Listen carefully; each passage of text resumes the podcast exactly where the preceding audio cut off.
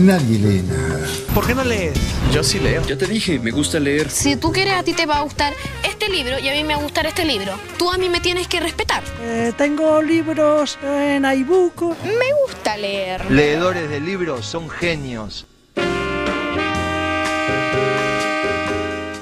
Bienvenidos, bienvenidas a Volumen, un podcast de invitaciones literarias. Hoy vamos a iniciar una serie de entrevistas a editores y editoras para saber cómo se evalúan las obras y autores que luego encontramos en las librerías. ¿Quiénes son esas personas que le dan visibilidad o no a determinada obra, a determinado autor o autora? ¿Qué criterios siguen para esta tarea tan importante para la cultura en general y no solo para el mundo de los libros? Vamos a indagar en el terreno de las editoriales independientes y uso esta palabra para señalar un amplio y heterogéneo campo que excluye a las grandes empresas que editan libros. Y sí, es un recorte que a mí me pareció pertinente. Si bien es cierto que leemos las publicaciones de Planeta y Random House, me interesa más el quehacer artesanal voy a hablar acerca de los sigilos y el proceso de sigilización. El arte letal de los guerreros del sigilo. Se llaman sigilos. Lo que voy a hacer es un sigilo.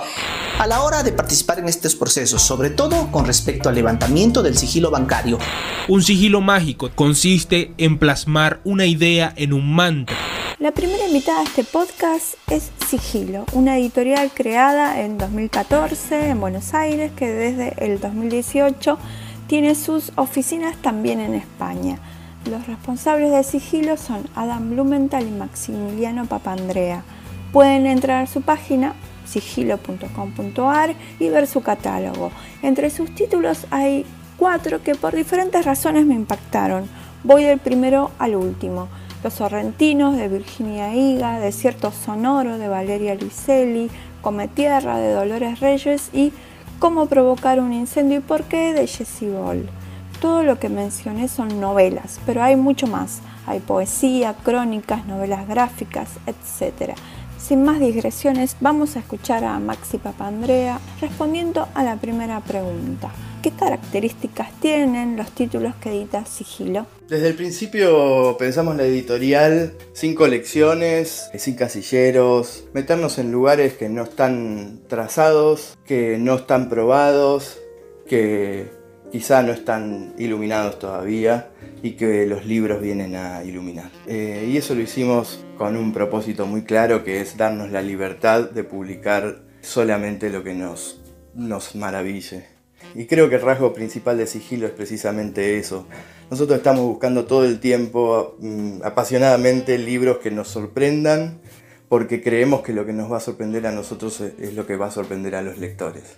Hay un lema que tenemos que es un poco en broma, pero en el fondo es muy serio, que es verdad, misterio, locura y maravilla.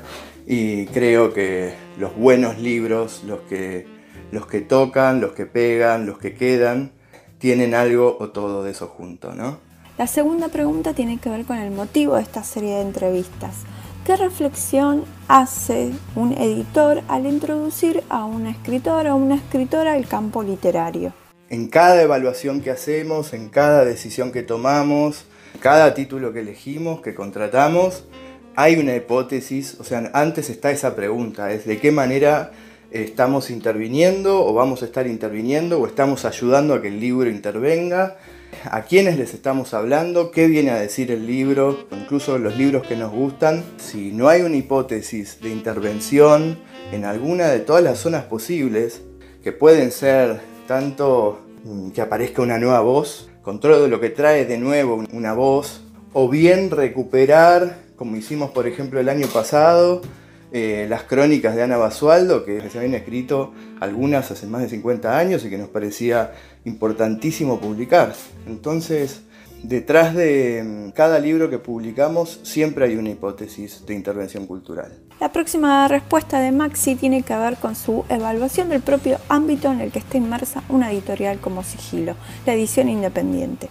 En lo primero que pienso es en el lector argentino, en, la gran cantidad de lectores que tenemos y en el tipo de lectores que tenemos, que son lectores curiosos, ávidos por descubrir cosas, cultos, con gustos variados, no convencionales.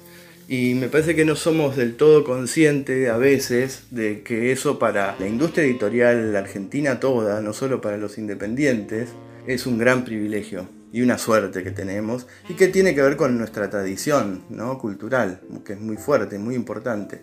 Entonces no se puede pensar nada de todos los fenómenos que se vienen dando en el campo editorial independiente sin eh, darle toda la importancia que tienen esos, esos lectores que son la base que nos sustentan y que nos alimentan y que nos dan la posibilidad de existir y de crecer.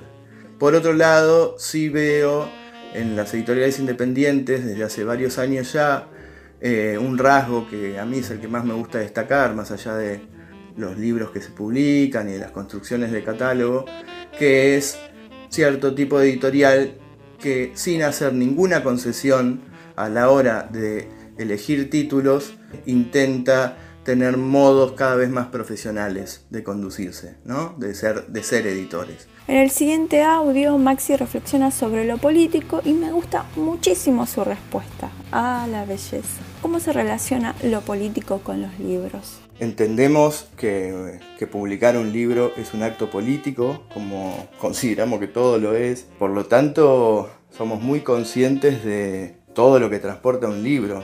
Y sí nos preocupa, o sea, no nos da para nada lo mismo ser canales de libros que dicen cosas en las que nosotros no estamos de acuerdo. Ahora también nos interesa el otro filo de la pregunta por lo político, que es qué cosas nuevas viene a decir el libro, en qué zonas incómodas está interviniendo, eh, qué capacidad de discusión tiene, qué visibiliza, qué señala, qué observaciones trae, o incluso algo quizá no tan asociado directamente con la intervención política de los libros, que es traer belleza al mundo, que a nosotros nos parece un acto tremendamente necesario. La última pregunta a Maximiliano, editor de Sigilo, es básica. ¿Por qué sos editor? Eh? Soy editor porque amo los libros y amo los libros porque ah, desde hace mucho tiempo ampliaron mi horizonte, me enseñaron cosas, me enseñaron a vivir, me enseñaron a entender a los otros, me enseñaron qué es la belleza, me hicieron pensar, me hicieron compartir cosas con otras personas.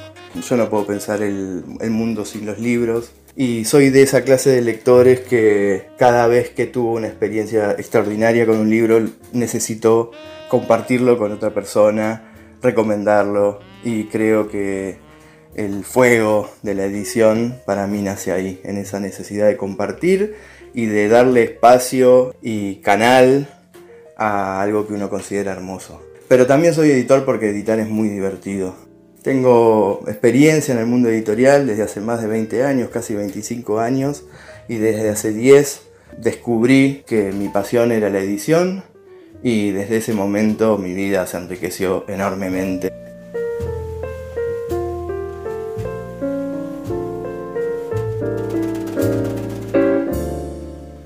Sigilo, la primera editorial invitada. Le agradecemos muchísimo a Maximiliano Papandrea, uno de sus editores, por la participación en este podcast. Nos encontramos la próxima emisión de Volumen con más reseñas, con más voces de editores y editoras para que cuenten por qué hacen lo que hacen. Síganme en Instagram que tengo Instagram y síganme en Twitter que tengo Twitter.